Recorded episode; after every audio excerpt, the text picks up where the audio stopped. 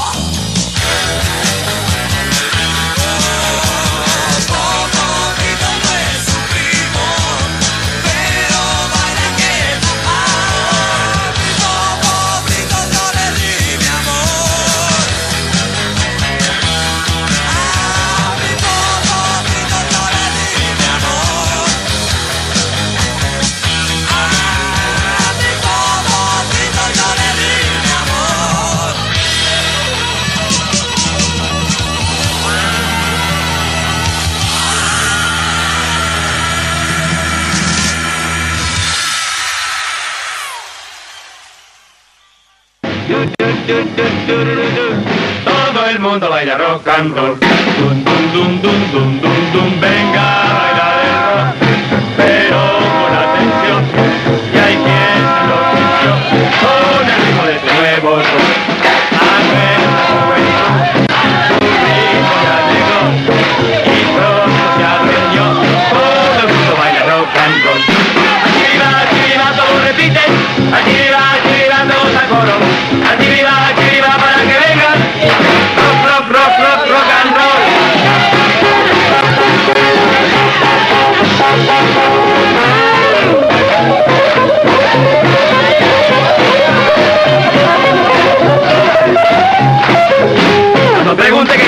Yeah.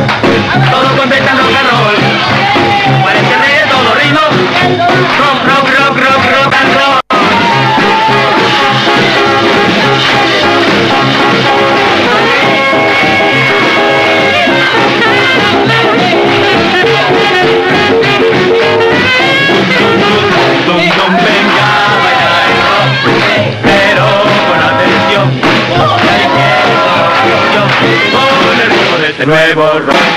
A nuestra juventud, un ritmo ya llegó y pronto se adueñó. Todo el mundo baila rock and roll.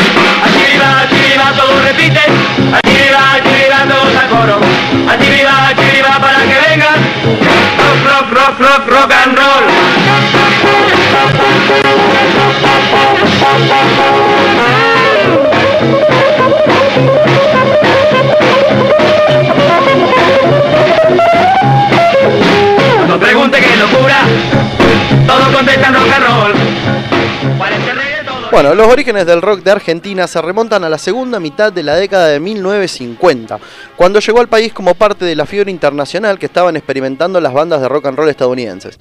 Este ritmo bailable y novedoso hizo que se formaran las primeras bandas de rock en el país, contrariamente a la creencia que el rock argentino nació a finales de los años 60, puesto que en febrero de 1956 se publicó una canción de rock en castellano en partitura, que luego fue grabada en un disco de ma- eh, en mayo del 1956. Se trataba de este temazo que vamos a poner ahora, Rock con leche.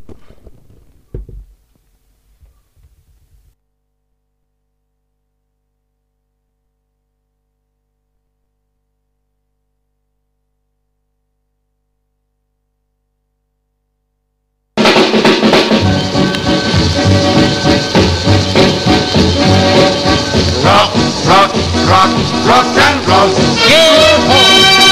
Rock, rock, rock, rock con leche. Para conocer el rock, basta bailarlo una vez. Es un ritmo para dos, que no es voz ni rock, rock, rock, rock con leche. Levanto con el rock, desayuno con el rock. Cuando almuerzo pido rock y en la cena quiero rock. Rock, rock, rock, rock con leche. You line never, it on the way, yes, you idea, right, give on my you never the I give no never melody.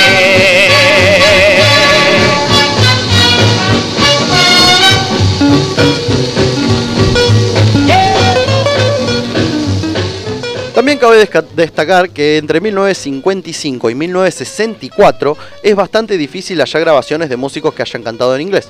Eh, en general lo que se hacía era eh, tratar de sacar algunos covers de, de la música estadounidense y plasmarlo acá. La gente que se animaba a hacer rock en español, eh, en español como la gente está de rock con leche, no era muy común y obviamente tenía un- una gran cantidad de seguidores porque podían estar escuchando música en su idioma. ¿sí? Entonces eso fue muy llamativo al principio.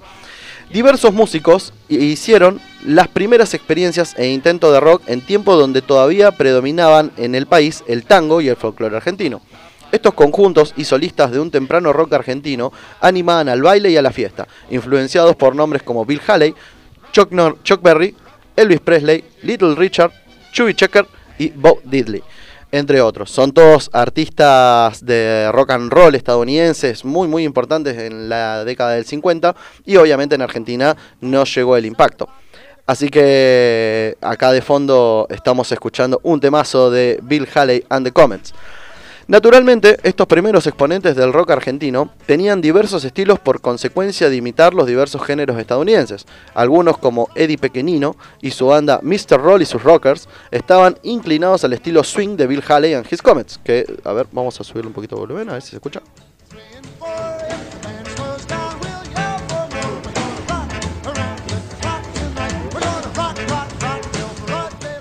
Eso es Rock Around the Clock de Bill Haley and the Comets. Y había otro eh, como Sandro, ¿no? todos ya conocemos quién es Sandro, que estaba claramente inspirado en la fusión de country de Elvis Presley. ¿sí? Él, por ahí le copiaba un poco su imagen, porque el rock lo que tenía mucho era eso en esa época, ¿no? el baile, la, fiesta, la juventud, ¿sí? las minitas, todas cosas que hicieron al rock en sus principios. Al llegar los años 60 aparecieron más grupos y solistas de temáticas parecidas, ahora con influencias de nuevas bandas se fueron apareciendo los géneros de twist, nueva ola, surf y garage a medida que avanzaba la década. ¿Sí? Eh, la dictadura militar, autodenominada Revolución Libertadora de 1955, inició grandes cambios en varias áreas del país y como consecuencia la escena musical argentina cambió sustancialmente. El tango fue seriamente afectado. La crisis económica bajo el gobierno de facto llevó a que los locales bailables reduzcan sus presupuestos y a las orquestas y conjuntos a reducir la cantidad de integrantes. El régimen militar Persiguió artistas por sus ideas políticas, prohibió eventos con gran concentración de gente, lo que, lo que le quitó a la música argentina un espacio de difusión, ¿no? de la música pop y rock. Derogó las leyes peronistas de protección musical y estableció medidas que favorecieron la difusión de música extranjera. ¿sí? Todo eso complicó mucho que los artistas argentinos se animaran a hacer música en español. Así que eso generó que el rock tardara un poquito más en hacerse escuchar en Argentina. ¿sí? En Argentina, la difusión de los temas de Elvis Presley, Bill Haley y, y Alan Shelley a través de radios y discos desportó en muchos músicos el interés por emular los novedosos sonidos y marcados ritmos que lo caracterizaban. Así se escucha un poquito de fondo.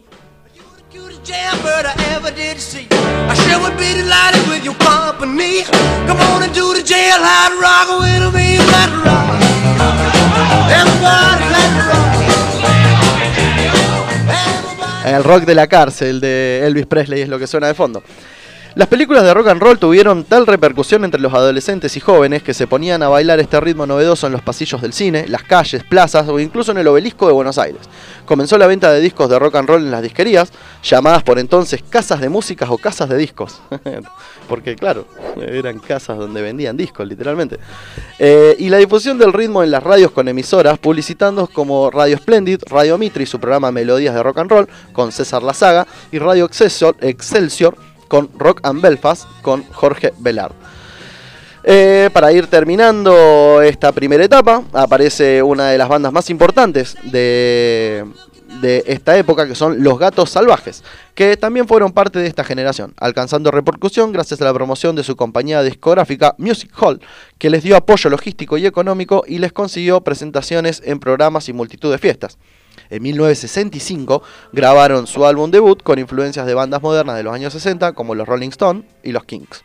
Eh, y incluía el éxito este que vamos a poner, y con esto nos vamos a ir al primer, al primer corte, eh, Bajo la Rambla, una versión de Under the Boardwalk de, de Drifters, que también fue un éxito en la música mainstream argentina de la época. Así que terminamos el primer bloque con este temazo de los gatos salvajes, Bajo la Rambla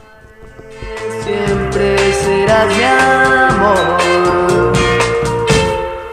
Me encuentro solo, sin un amor me encuentro solo.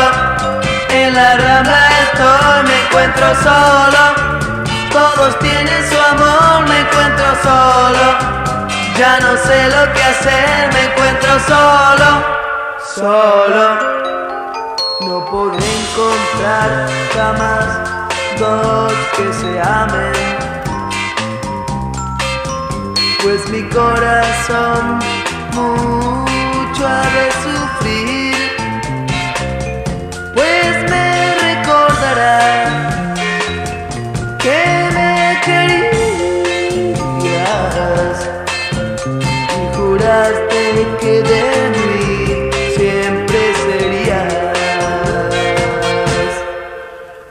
encuentro solo, sin un amor me encuentro solo. En la rambla estoy, me encuentro solo. Todos tienen su amor, me encuentro solo. Ya no sé lo que hacer, me encuentro solo, solo.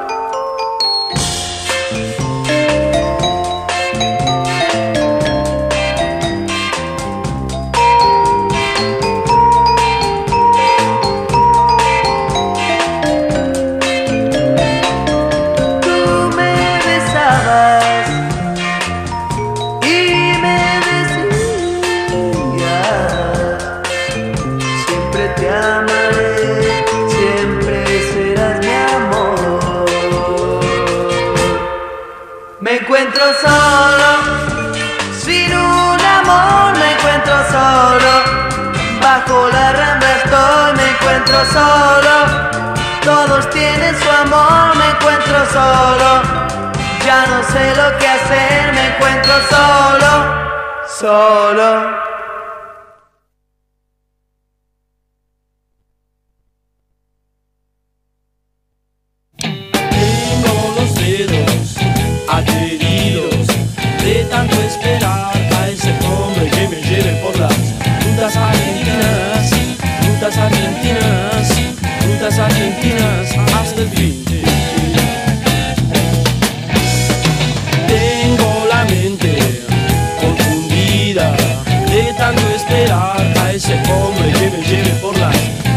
Argentinas, rutas argentinas, rutas argentinas hasta el fin. Chicas y muchachos nos esperan allá. Llevamos buenas cosas, llevamos buenas cosas. Chicas y muchachos nos esperan allá. Pero nadie nos quiere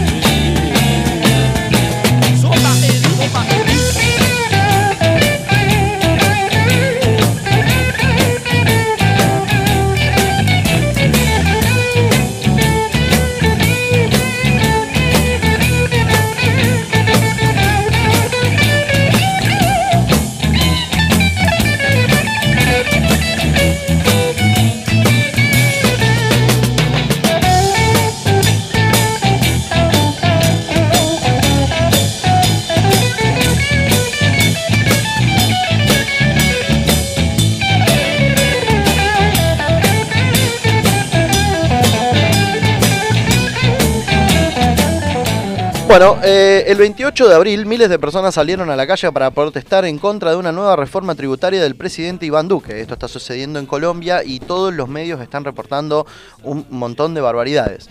El gobierno como respuesta decretó toque de queda y lanzó a la fuerza militar para frenar a los manifestantes. Lejos de volver a casa, el pueblo colombiano llama al paro laboral e incrementa sus manifestaciones. Pero, ¿qué implica la reforma tributaria? La reforma pretendía subir impuestos para recaudar más ingresos para el Estado, 6.300 millones de dólares específicamente. Eh, entre otras medidas, se pretendía subir el IVA, principalmente de los productos de primera necesidad, servicios públicos y funerarios. También añadir un impuesto solidario a los más ricos y prometer una renta básica que nunca llega. En 2020, el PBI de Colombia cayó un 7%, la mayor caída en su historia. El paro superó el 16% y la pobreza monetaria alcanzó el 42,5%. Colombia es el tercer país de Latinoamérica con más casos de COVID, 2,9 millones de infectados y 75 mil fallecidos. O sea, son números muy muy altos. Pero lo alarmante, lo más alarmante no es la propuesta de la reforma, sino la respuesta del gobierno ante los manifestantes. En pocos días ya hay más de 21 fallecidos. Cuatro mujeres han denunciado ser haber sido violadas por parte de antidisturbios. Dos estudiantes han perdido un ojo y más de 940 personas han sido heridas. Tremendo, tremendo, tremendo, totalmente se está pudriendo todo. Eh, una mujer que se manifestaba de forma pacífica el 30 de abril en Cali denunció que varios miembros del ESMAD, la separación de grupo de manifestantes, y entre 10 policías la maltrataron físicamente y la agredieron sexualmente. Eh, así que realmente lo que está pasando en Colombia es algo que está muy mal, ¿no? O sea, eh, lo vimos en Chile hace, unos años, ¿viste? En todos lados menos en Argentina, sorprendentemente. Eh, así que claramente las cosas en Colombia no están bien. Hay que apoyar al, pueblo colombiano en sus luchas y en sus eh, en lo que estén necesitando el pueblo, ¿no? El pueblo se manifiesta a través de este tipo de actividades y podés tener la postura que quieras, pero si hay injusticia y todo el pueblo se levanta, es por algo. Eh, el pueblo colombiano y sus actrices, actores, personajes públicos, influencers y celebridades de todo tipo están uniendo fuerzas para dar visibilidad en redes sociales. Nos piden difusión. Aunque no vivas en Colombia, cuéntale al mundo lo que nos están haciendo. Eh, y con la frase, sos Colombia, el mundo te está mirando. muy bueno. Esperemos que los colombianos puedan resolver esto cuanto antes. Eh, vamos a estar eh, dando algunas noticias más de lo que está sucediendo en Colombia. Y es importante que eh, estemos al tanto de las cosas que pasan en los demás países porque eh, nos afectan, de alguna u otra manera nos afectan. Más en Latinoamérica, ¿no? Ta- Totalmente, más en Latinoamérica que generalmente se vienen como oleadas ¿no? de procesos políticos que se dan en un país pero afectan a los demás países vecinos. Así que, bueno, lo que estaba sonando de fondo eh, y lo que vamos a dejar sonando, eh, al principio era Rutas Argentinas y ahora Fantasma de Canterville. Suena Fantasma de Canterville de fondo y en un ratito arrancamos con el segundo bloque de Rock Nacional, parte 1. Mientras me quede aire, calor nunca te va a faltar. Y jamás volveré a fijarme en la cara. Esa careta idiota que tira y tira para atrás. He muerto muchas veces, acribillado en la ciudad.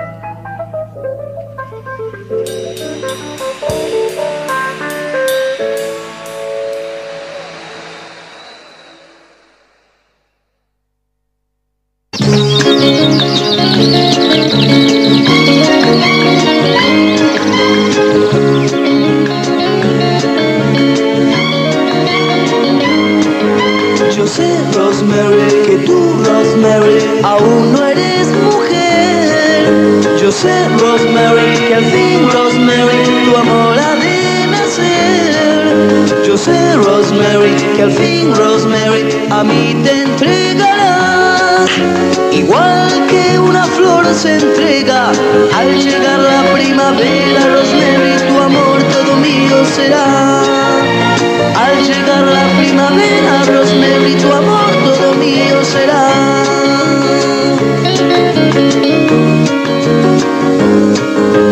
Quizás Rosemary, en ti Rosemary existe una ilusión. Quizás Rosemary, en mí Rosemary exista otra ilusión. Yo sé Rosemary, que al fin Rosemary todo ¿Por qué no me cuenta cómo domesticó a los pensionistas para que no protesten? Una mentirita.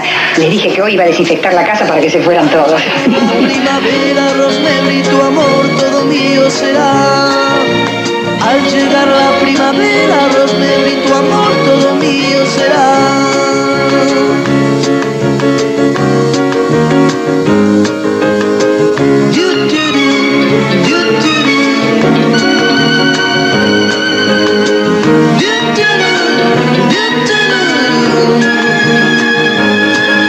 Yo sé, Rosemary, que al fin, Rosemary, a mí te entregarás esos cuentos en que al llegar la primavera verme tu amor todo mío será. Al llegar la primavera verme tu amor todo mío será. Al llegar la primavera Rosemary tu amor todo mío será. ¡Muerto, comató! ¿Vieron cómo sirve ensayar? Por lo menos ahora somos un grupo organizado y creo que no tenemos nada que envidiar a los de afuera. Tiene otro sabor, ¿viste? Sabor a 5 los 60 comenzaron a emerger. Un reducido grupo de rockeros comenzó a encontrarse en espacios como La Cueva, un local musical nocturno ubicado en Pueyrredón 1723.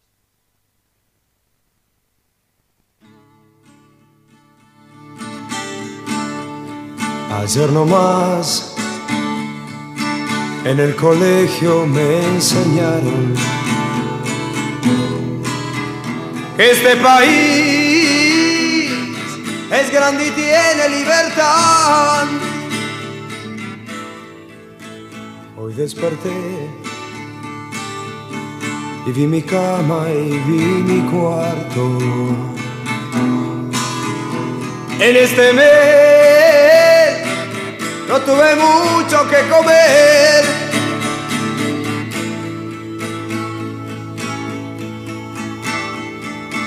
Ayer nomás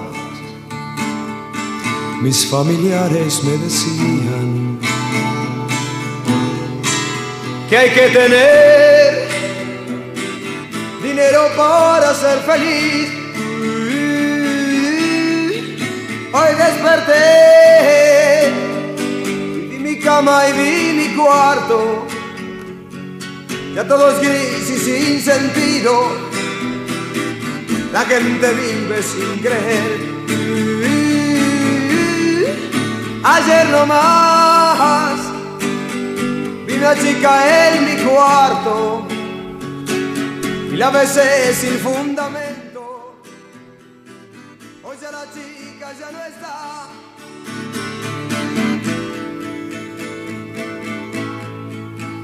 Ayer nomás vi una chica en mis brazos y en este mes tuve mucho que comer. Oh, ayer nomás salí a la calle y vi la gente. Ya todo es gris y sin sentido. La gente vive sin creer, sin creer, creer, sin creer,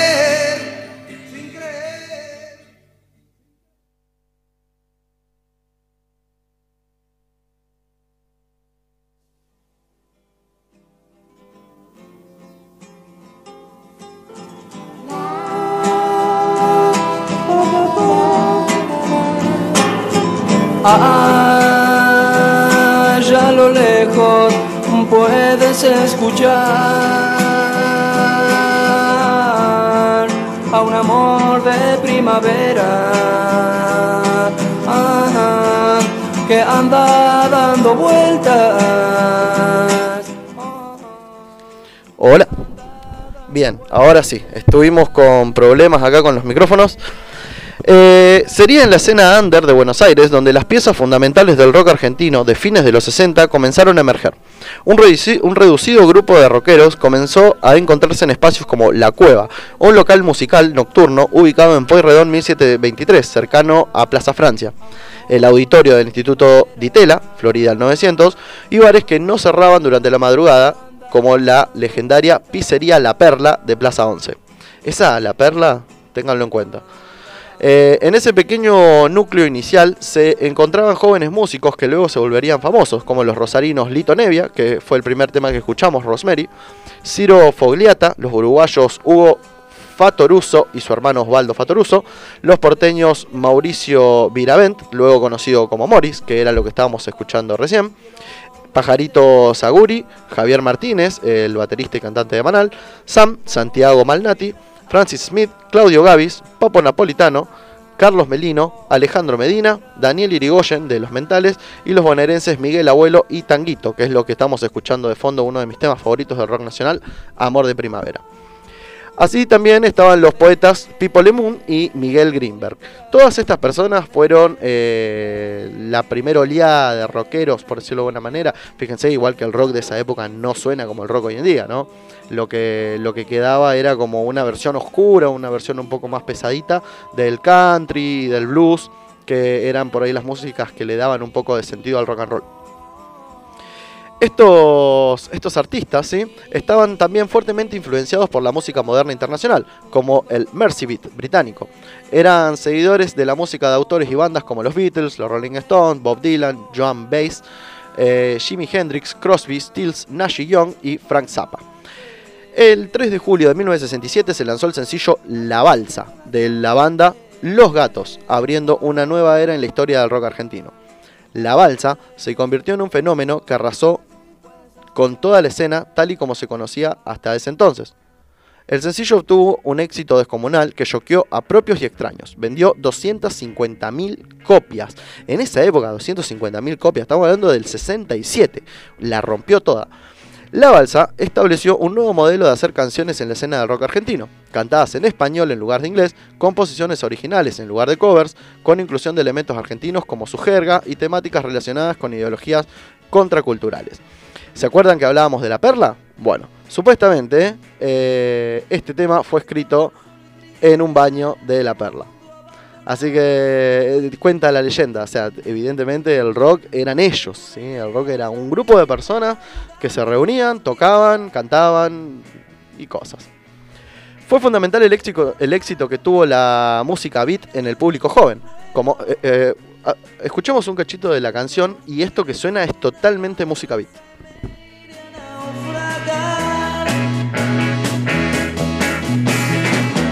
Tengo que conseguir mucha madera.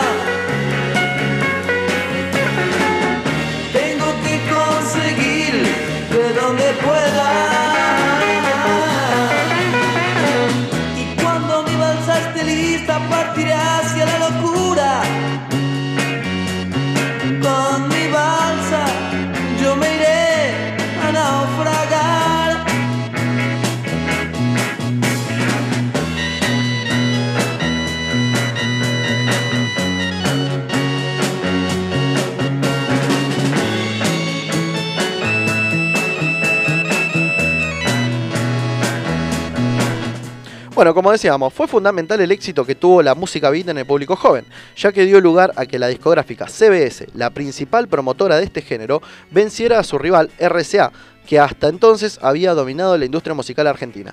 Eh, recuerden que Los Gatos eh, graba con RCA, de hecho la foto que subimos ahí al Instagram de Los Gatos está grabado con el sello de RCA.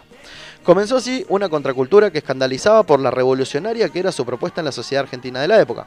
La joven guardia promovía este nuevo sentir de la música beat con su éxito El extraño de pelo largo, que llevaría a que con ese nombre se hiciera nada menos que una película con Lito Nevia actuando en ella. Un grupo uruguayo, Los Iracundos, también estaba dentro del beat y los pickups que ya venían de principios de los años 60 y habían hecho un cambio de sonido. Durante este periodo se formaron Almendra, grupo integrado por Luis Alberto Spinetta en la voz y la guitarra, Edelmiro Moninari en la voz y la guitarra, Emilio del Huercio en la voz y el bajo y Rodolfo García, voz y batería. Y Manal, trío influenciado por la música afroamericana, considerado el primer grupo de blues cantado en castellano, integrados por Javier Martínez, batería y voz, que ya habíamos hablado que estaba entre los primeros, Claudio Gavis, otro que también estaba, que era el guitarrista, pianista y armoniquista, y Alejandro Medina, bajo y voz. Junto con Los Gatos, estas tres bandas son consideradas como la trilogía fundacional del rock argentino de fines de los años 60. Sin embargo, ninguno de estos grupos tendría una historia muy larga, ya que los tres se disolverían a principios de los años 70. Esto es algo muy común en el rock nacional, este, de que las bandas se junten. Recuerden que las bandas se juntan eh, porque estaban ahí, juntados ya de antes. O sea, era cuestión de que se pusieran a tocar algo y armaran una bandita, un par de temas o un par de discos y ya está. Eran amigos, todos Eh, eran amigos. Exacto, ya los nombramos, eran toda esa gente que se juntaba en el Ditela eh, y en La Perla, eran todos estos, Javier Martínez, Claudio Gavis, Alejandro Medina, eh, Papo, ¿sí? Miguel Abuelo, todos grandes artistas. Eh, en 1969 Manal grabó la banda sonora, sonora para la película Tiro de Gracia. El film, además de ser un temprano documento del movimiento rockero, es también el primero con una banda sonora grabada por un grupo de rock argentino. Tremendo. Eh, con esto estaríamos terminando la década del 60 eh, y ya hemos pasado por grandes nombres, grandes bandas. Eh, vamos, acá por una cuestión de tiempo no podemos pasar un montón, pero con uno o dos de cada uno estamos bien, ¿no, Seba? Está excelente, la verdad. Mucha info, muy interesante, así que vamos. eh, Genial. Perfecto. Entonces lo que está sonando de fondo es Crucis.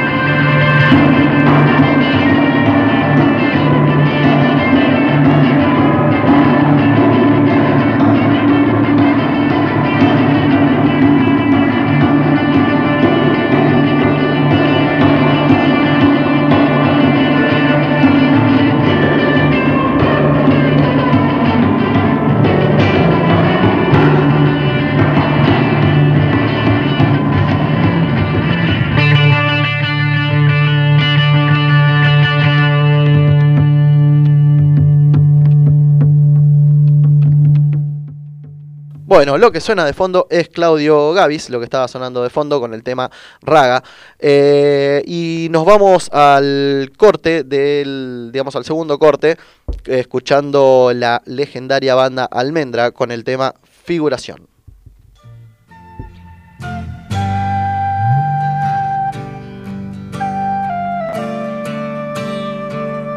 Figúrate que pierdes la cabeza, sales a la calle, sin embargo el mundo sigue bajo el sol, todo bajo el sol, debajo del sol.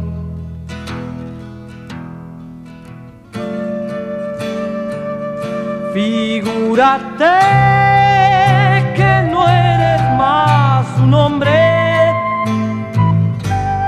Sales a la calle, sin embargo hay árboles como hubo ayer, calles como ayer, luces como ayer. En la plaza todo te parece igual. Tú ya no eres hombre, pero llorarás si vas a perder tu amor. Alguien te ha dicho ya, aunque no eres real, vas a perder tu amor.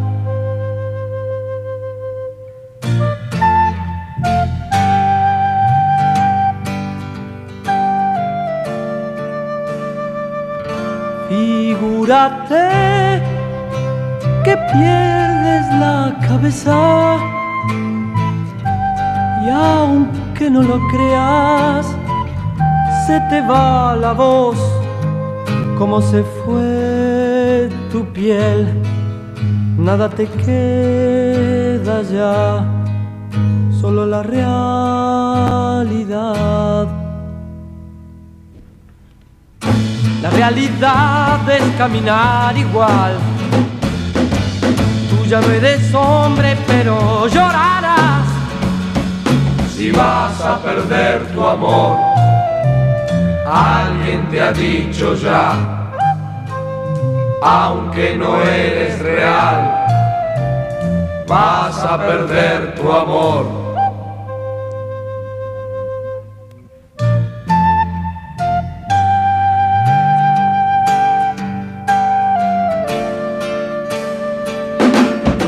Figurante que has vuelto a ser el mismo, nada te contenta. A partir del alba te verás caer, ya sin figurar, te verás caer.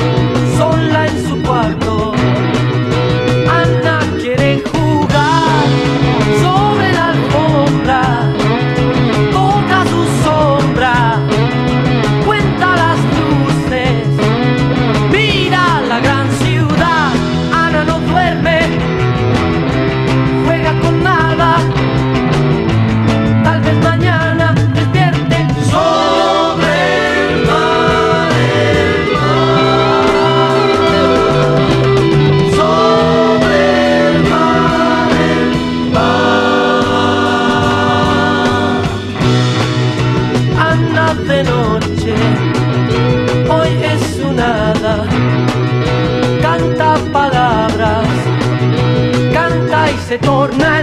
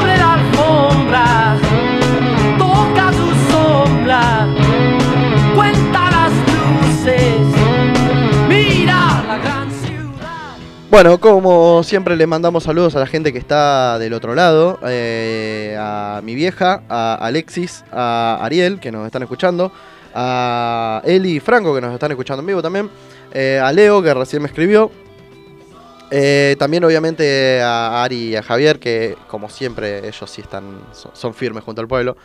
Eh, y mandamos saludos a nuestros auspiciantes, a MF Calefacciones, ahí en Belgrano 1348, a Química Austral en Coyusca 334 y a Marilyn RG en Fañano 514.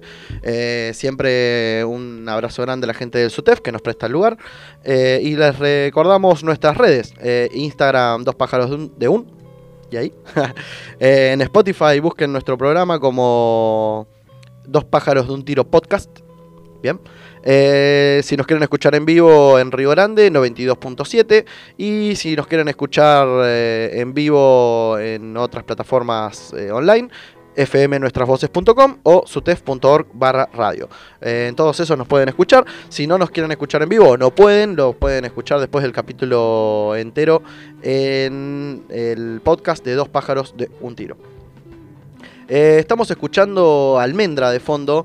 eh, realmente es una de mis bandas favoritas del rock nacional, con El Flaco, Molinari, Emilio del Huercio y con eh, Rodolfo García, que desgraciadamente vamos a contar el fallecimiento, ¿sí?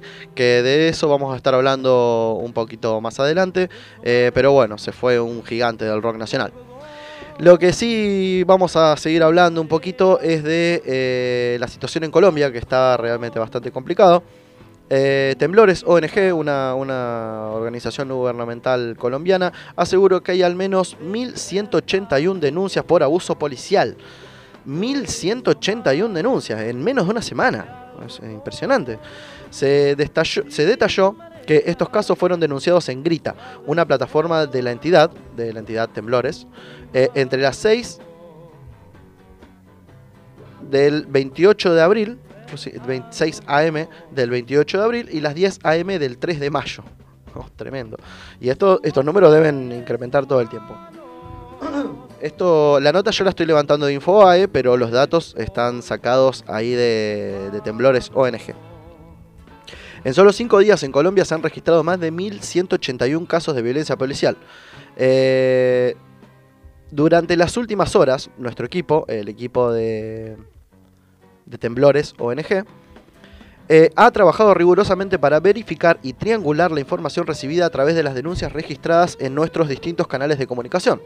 Nuestra plataforma Grita ha podido registrar que entre las 6 am del 28 de abril y las 10 am del 3 de mayo del 2021 ocurrieron al menos a nivel nacional 1.181 casos de violencia policial, es muchísimo. Eh, en detalle, los casos de violencia se desglosan así.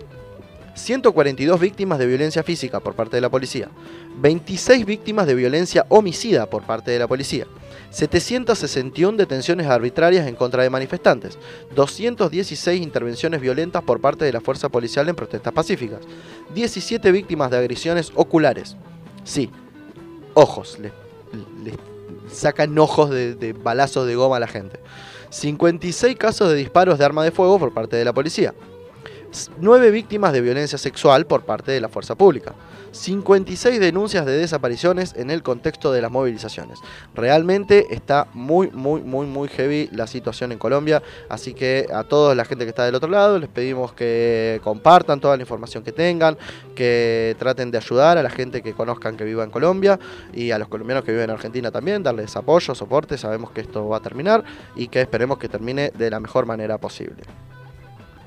Así que, bueno, eh, ya podríamos ir arrancando con el tercer bloque. Así que vamos a escuchar unos temitas más de almendra y después volvemos con la tercer parte del rock nacional, primera parte.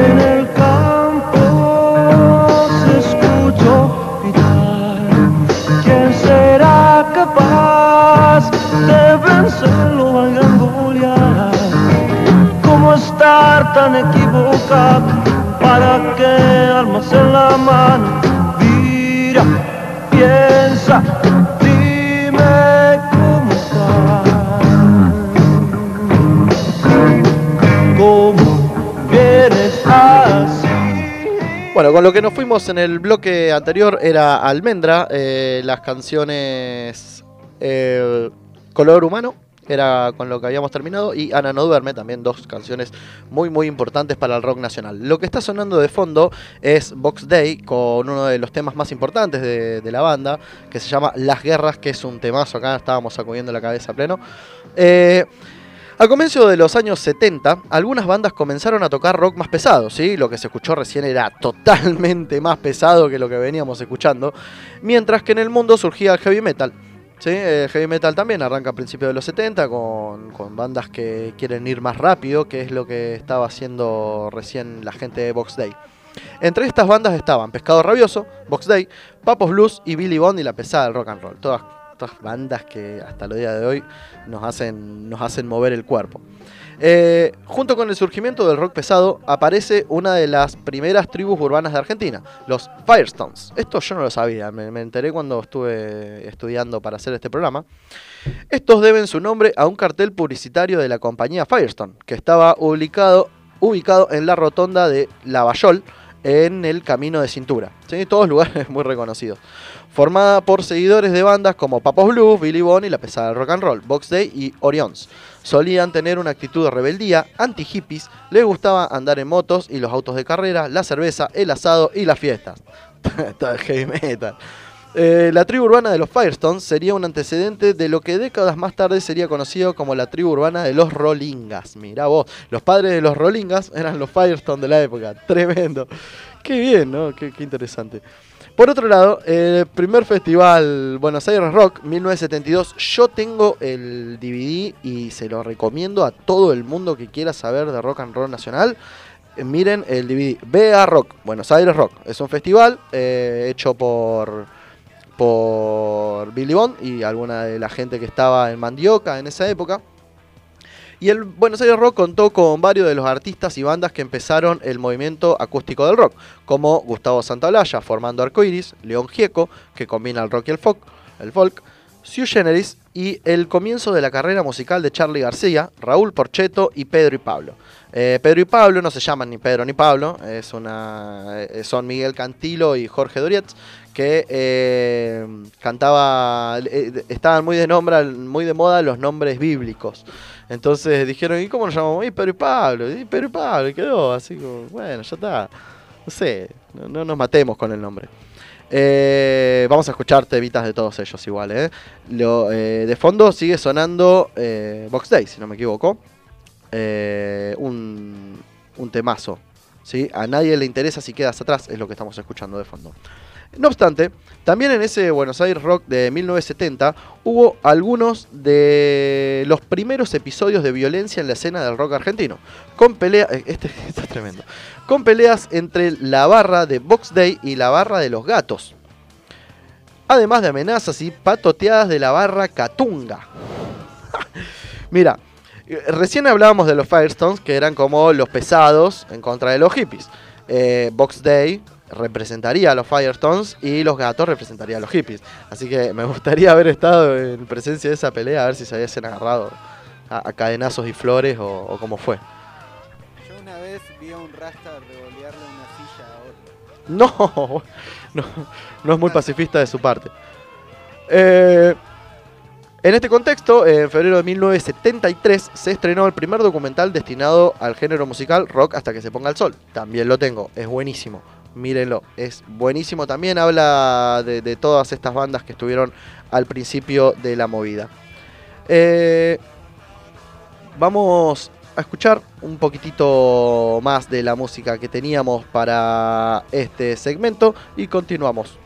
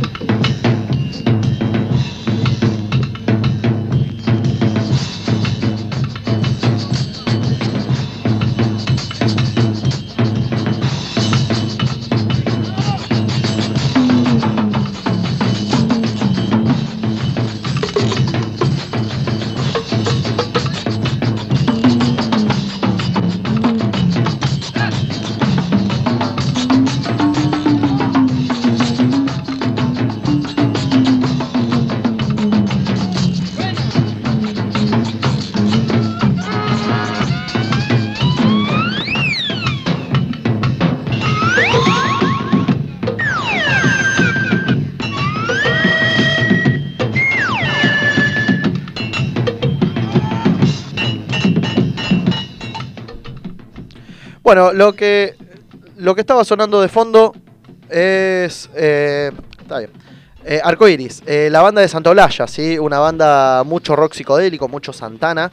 Eh, y esto, lo que estábamos escuchando era en vivo, ahí en el Buenos Aires Rock, ¿sí? del que les estábamos hablando hace un rato. Por favor, miren ese video, está en YouTube si no me equivoco, así que es fácil de conseguir.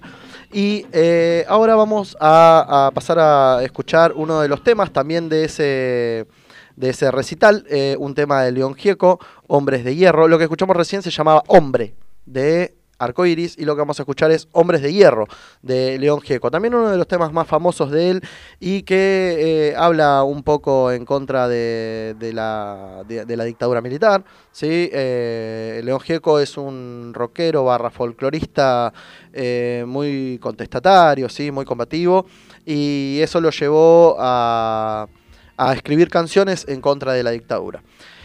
Eh, quería comentar esto, ¿sí? a raíz del festival Woodstock de 1969, que había reunido 500.000 personas, pronto se despertó el interés de repetir una experiencia, similar en territorio argentino.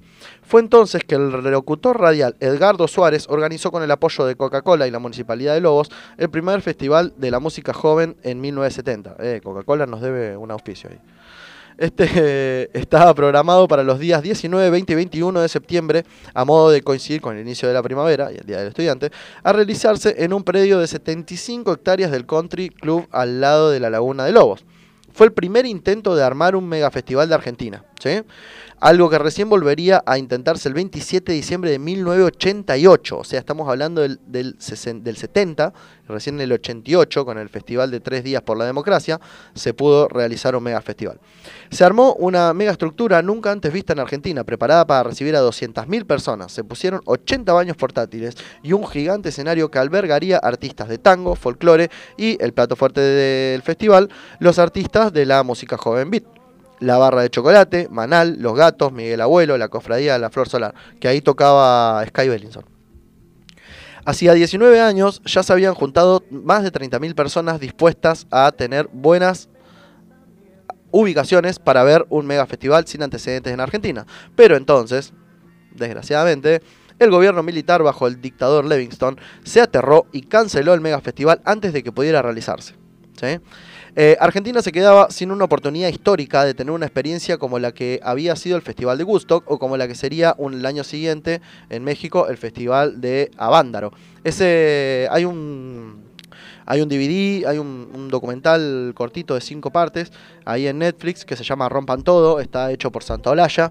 Mírenlo, que es espectacular. Recién Arcoiris era la banda de Santa Olalla y él habla un poco de Arcoiris y habla de este, de este festival Avándaro que fue como el gusto mexicano, con menos gente, pero también fue zarpado para la época hippie. Décadas más tarde se hicieron hallazgos de documentos de mensajería de la policía bonaerense. Escuchen esto. El informe deja ver que la policía se topaba con un fenómeno sin precedentes. Piden el apoyo del intendente porque la realización del evento aparejaría una responsabilidad enorme para las autoridades, ya que no se cuenta con experiencia de estos festivales. ¿Sí? Así que el dictador Livingston nos dio de baja el sueño de tener nuestro gusto en Argentina. Qué, qué garrón. Así que quedaba muy bien ahí con un temita de, de León Gieco de fondo. Eh, ya para terminar con este, este bloque, que es, eh, digamos, ya terminando eh, el mediado de los 70, ¿sí?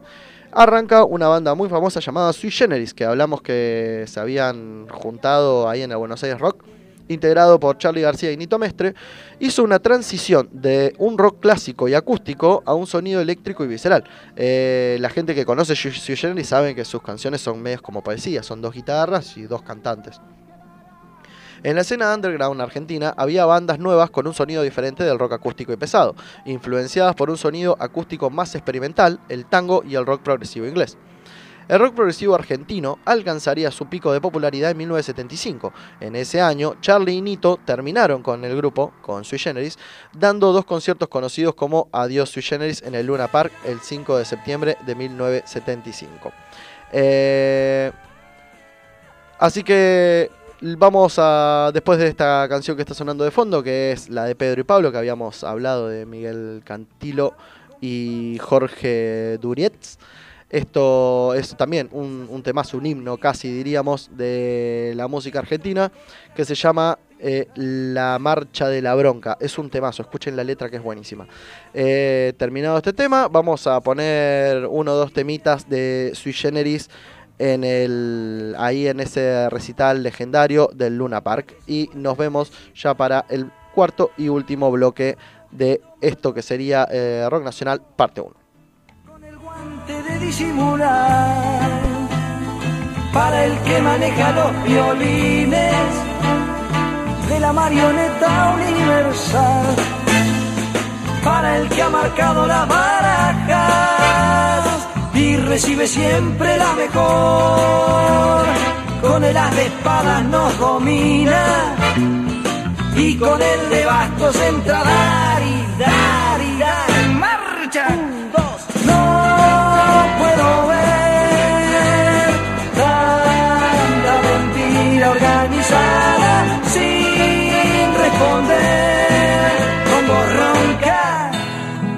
bronca mi bronca bronca porque matan con descaro pero nunca nada queda claro. Bronca porque roba el asaltante, pero también roba el comerciante. Bronca porque está prohibido todo, hasta lo que haré de cualquier modo. Bronca porque no se paga fianza, si encarcela en la esperanza.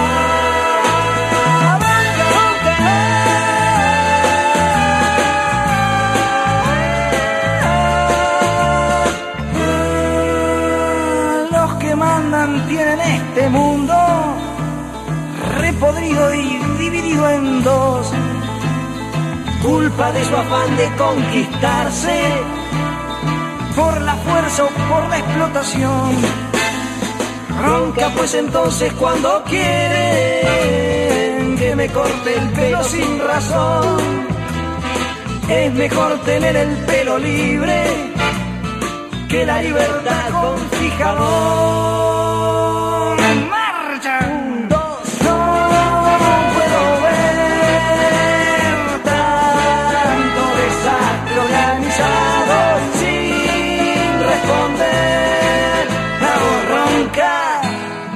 De bronca, de bronca, bronca sin fusiles y sin bombas.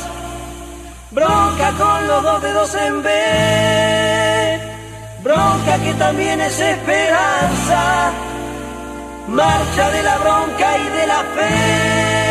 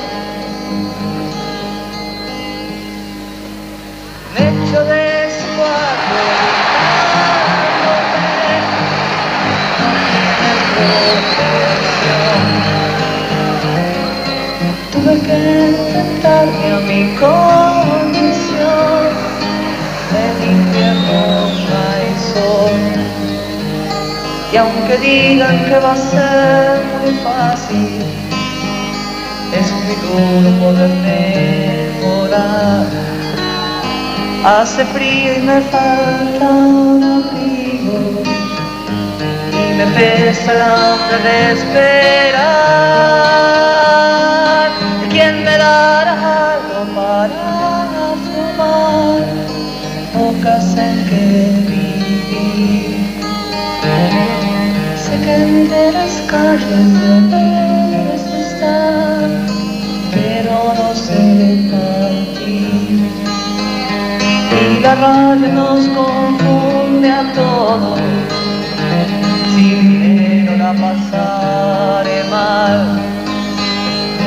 se comen mi carne los lobos, no podré robarles la mitad. Dios es empleado en un mostrador, da para recibir. ¿Quién me dará un crédito, mi Señor? Solo se sonreír y tal vez demasiado. Quisiera que estuvieras aquí. Cerrarán las puertas de este infierno y es posible que me quiera ir.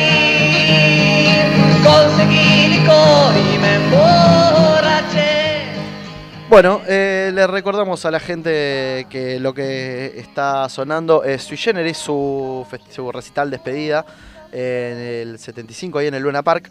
Eh, la, la- la información la sacamos de Wikipedia. ¿sí? Pero... eh, Eso era un secreto, ¿ah? La secreta. no, no, hay que citar la fuente, hay que citar la fuente. A mí me enseñaron en la facu que hay que citar la fuente. Igual ahí están los respectivos links con las notas, con todo como corresponde, ¿no? Yo no, puedo hacer ese trabajo radialmente, pero sí puedo aclarar que esta es una información chequeada. Vamos a decir chequeada. Está bien. Vamos a decir chequeada. Eh, la calidad de las canciones que escuchamos el día de hoy obviamente son mucho, mucho más inferiores a lo que podemos escuchar hoy en día porque los formatos de grabación no eran los mismos y muchos de estos temas que escuchamos eran en vivo. Así que dentro de todo se escuchan espectacular porque se podría escuchar muy pero muy mal y se escucha bastante bien. Eh, también les recordamos a la gente que los martes, los días martes, vamos a estar haciendo este segmento de, de un género musical del cual vamos a estar hablando y del cual eh, vamos a comentar bandas, temas, eh, su historia, por ahí hasta su moda, todo. Así que volviendo un poquito con lo que sería el cuarto bloque, ya para ir cerrando. El 24 de marzo de 1976, el gobierno democrático de María Estela Martínez de Perón fue derrocado por un golpe de Estado cívico-militar, que se autodenominó Proceso de Reorganización Nacional. Está bueno porque aprendemos un poco de historia argentina. Abriendo uno de los periodos más oscuros de la historia argentina, marcado por la represión, la censura y la masiva desaparición forzada de personas. El rock argentino, al igual que la sociedad en su totalidad sufrió el periodo, el periodo de mayor censura de su historia. El rock era percibido como de carácter subversivo por los militares y en un discurso de 1976 el almirante Emilio Macera denunció a sus músicos y fanáticos como potenciales subversivos. Sí, no, esto es fuertísimo. Igual, para, para ser justos, esto se estaba dando en toda Latinoamérica, no solo en Argentina. Eh, se censuraba mucho por el miedo que se tenía de que esto podía llegar a tener contenidos o subversivos o comunistas o antiestatistas o antipatrióticos. Entonces, por un montón de, de cuestiones se, se los limitaba, se los censuraba. Son personas con guitarra, no con un arma. Claro, no, no. De hecho, para esta gente estar con un arma es mejor que estar con una guitarra. Una guitarra es un, un arma de destrucción masiva. Eh, así que, paradójicamente, entre fines de los años 70 y principios de los 80, surgieron una gran cantidad de bandas que serían de gran relevancia poco tiempo después. Antes del fin de la década, se popularizó el under en la escena del rock. Varios músicos y bandas argentinas dejarían el país e irían a Estados Unidos o sobre todo Europa, especialmente España, donde su legado influyó en el devenir del rock en ese país, en, España. ¿sí? O sea, eh, eh, eh, la impronta argentina marcó a los españoles y no al revés. Entre los músicos que se exiliaron se encuentran Morris, eh, la gente de Aquelarre, la gente de Crucis, Milo Morinari, Gabriela, que escuchamos un temita de Gabriela hoy o no, ¿sí? Eh, Gustavo Santolaya, la gente de Arcoiris, Tomás Gubitsch, Miguel Cantilo, que no sé si lo nombré, pero es el papá de Fabiana Cantilo, Roque Narvaja y inclusive el productor Jorge Álvarez. Eh, realmente fue una, una persecución muy muy grande la que se hizo a los argentinos. Así que los dejamos escuchando Viernes 3 AM. viernes 3 a.m., eh, para contarles un poquito de la noticia, digamos, mala del día. eh, que murió Rodolfo García, el músico tenía 74 años. El baterista de Almendra y Aquelarre muere tras haber sufrido un ACV. Eh, histórico baterista del rock argentino, murió hoy martes a la una y media como consecuencia del ACV que desde el miércoles pasado lo había dejado en estado de muerte cerebral. El músico de Almendra, Aquelarre, Tantor, Jaguar y los amigos, entre otras formaciones, se desmayó en su casa y pese a que fue intervenido quirúrgicamente, presentaba un cuadro irreversible. Eh, una tristeza. Además, eh, esto sucedió hoy, hoy eh, 4 de mayo del 2021, que justo, justo da coincidencia que estábamos hablando del principio del rock nacional y Rodolfo García es fundamental en la historia del rock argentino. Eh, él será siempre una sonrisa viva, de buen tipo, sereno, dispuesto a la empatía y sobre todo a juntarse y hacer, a tocar. Eh, García dio el primer paso de su vida y alucinado entre los gatos y The Beatles fundó uno de los grupos fundamentales del rock argentino, Almendra. El primer paso lo dio con la Nevias Band, grupo en la que permaneció en 1971 y después grabó el disco epónimo. Eh, tras tal paso que el hito desarmó para desarmar Despertemos en América, García fue parte intrínseca del origen de otra de las bandas de gran peso, Aquelarre, una de las bandas que hoy no sonamos, tendría que haber sonado, pero por una cuestión de tiempo no pudimos sonar, es de los 70 y es un bandón, se lo recomiendo, por favor escúchenla, se llama Aquelarre, así que mandamos un fuerte abrazo a toda la familia de Rodolfo García y bueno, qué mejor manera de reivindicarlo que escuchando sus canciones, ¿sí? Eh, además de lo buen tipo que fue, además de su prolífico, diverso e incesante devenir musical, Rodolfo García vivirá siempre eterno en el imaginario cultural argentino por su gestión colectiva.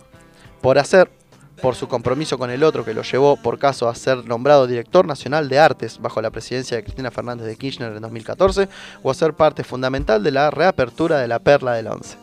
¿Qué estábamos hablando?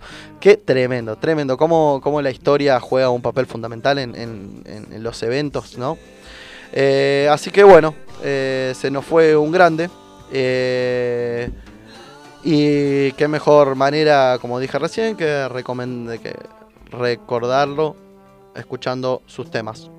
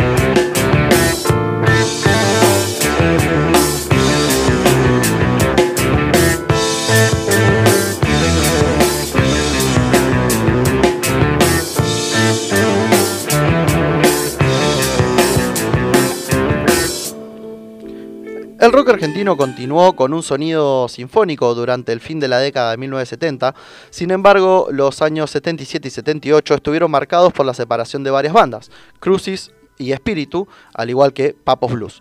La máquina de hacer pájaros, que también se separó durante esta época, también contó con popularidad, siendo su primer álbum un gran ejemplo del rock progresivo de la época.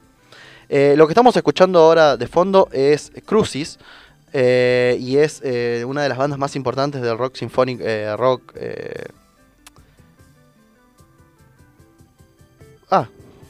eh, bueno, dice sinfónico, pero no, no es rock sinfónico. no importa, ahora ya me va a salir. Eh, En 1978 se inauguró el estadio Obras Sanitarias, que con el correr del tiempo se ganaría el apodo de El Templo del Rock Argentino. En 1978 se inauguró Obras. Por su crucial importancia, llegar al primer Obras como número propio era para las bandas un certificado de que se habían convertido en uno de los números principales de la escena argentina del rock. El primer recital en Obras, aunque prácticamente un ensayo con invitados, o sea, no fue un recital en sí, fue de Spinetta y su banda, ¿no? Spinetta y gente que él tocaba con él. Eh, sin embargo, el primer recital oficial fue el 3 de noviembre con Cerú Girán, con la banda que vamos a estar terminando el día de hoy. A fines de la década se disolvieron varios grupos, por lo tanto el rock argentino sufrió una de las peores crisis desde su, concepción y los medios hablaban abiertamente eh, de la muerte del rock nacional. Sin embargo, durante ese periodo, el rock argentino fue testigo de la aparición de la primera super banda exitosa, Cerú Girán.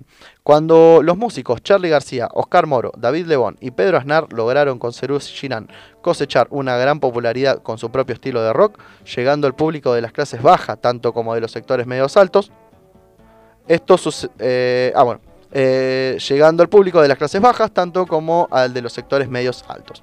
¿sí? Eh, lo que está sonando de fondo es Gabriela. ¿sí?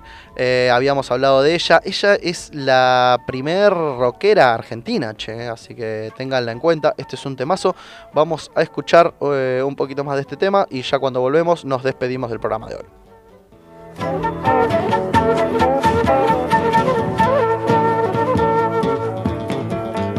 ¿De dónde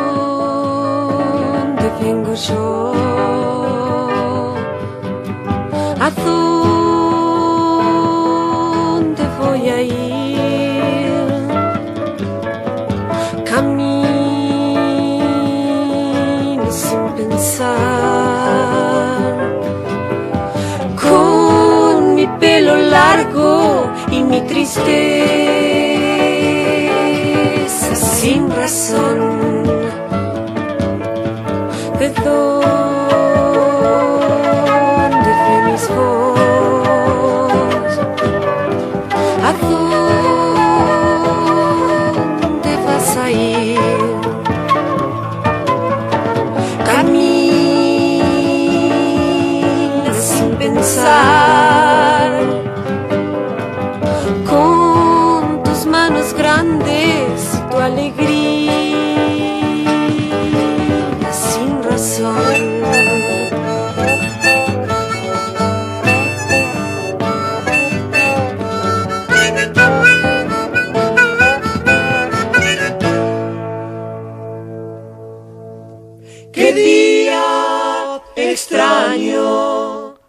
Bueno, eh, ahí nos corregían lo, que no me salía recién, era rock progresivo, claro. Gracias Armando que estás del otro lado haciéndonos el aguante. Eh, eh, lo que es Crucis y también la máquina de hacer pájaros es rock progresivo y muy importante para la época, que sonó un montón y salieron un- salió un discazo, por favor escúchenlo. Películas se llama de la banda de Charlie, la máquina de hacer pájaros. Ahí también estaban algunos integrantes de eh, Los Abuelos de la Nada. Que hoy no pusimos nada, pero estuvimos hablando un poquito de Miguel Abuelo. Eh, ya para ir terminando la, la década, por decirlo de alguna manera, la década de los 70, y con eso terminamos la parte 1 de la historia del rock nacional. La parte 2 la tendremos más adelante. La próxima semana vamos a tener punk el martes. Así que sí, el próximo martes vamos a hablar de la historia del punk. Eh, así que a toda la gente que le gustó esto, por favor, banquenos, eh, díganos, háganlo saber a través de las redes. eh, dos pájaros de un ahí en Insta. Y si nos quieren escuchar el, programa entero, pueden hacerlo ahí por dos pájaros de un tiro podcast en Spotify. A fines de, de- bueno, eh, lo que sería Cerú Girán, ¿sí? los músicos Charlie García, Oscar Moro, David Lebón y Pedro Aznar lograron con Cerú Girán cosechar una gran popularidad con su propio estilo de rock, llegando al público de las clases bajas, tanto como de los sectores medios altos. Esto sucedió en gran parte gracias al sonido que el grupo captó por su estadía de tres meses en el nordeste de Brasil. Eh, el primer álbum de la banda estuvo claramente influenciado por la música brasileña, combinada con el rock progresivo y el jazz. Serú Girán lanzó su segundo disco titulado La grasa de las capitales en 1979. El álbum fue bien recibido por la prensa especializada y comentaría, cimentaría su lugar como la mejor banda de la época. Eh, así que qué mejor manera de terminar de hablar del rock nacional, al menos de su primera etapa, con una de las bandas más importantes, se, podría decir tranquilamente una super banda.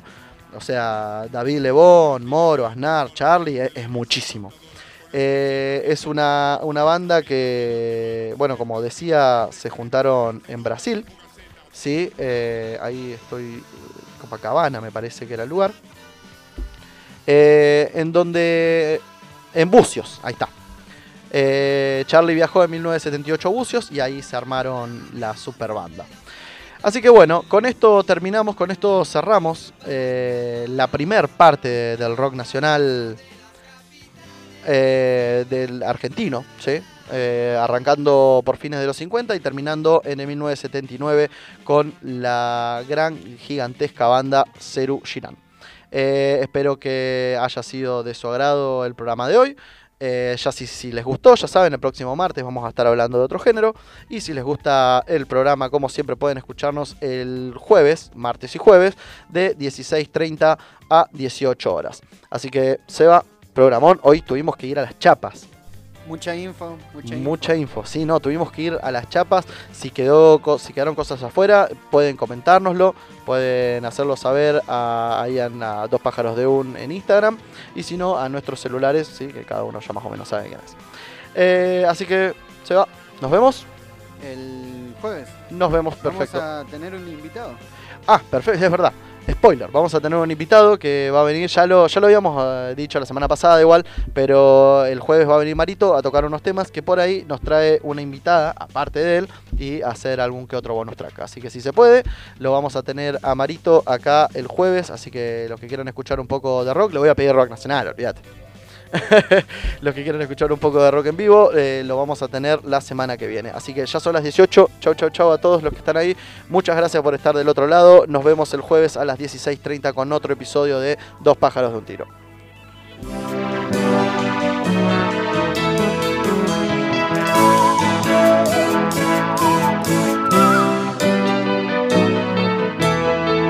No trances más.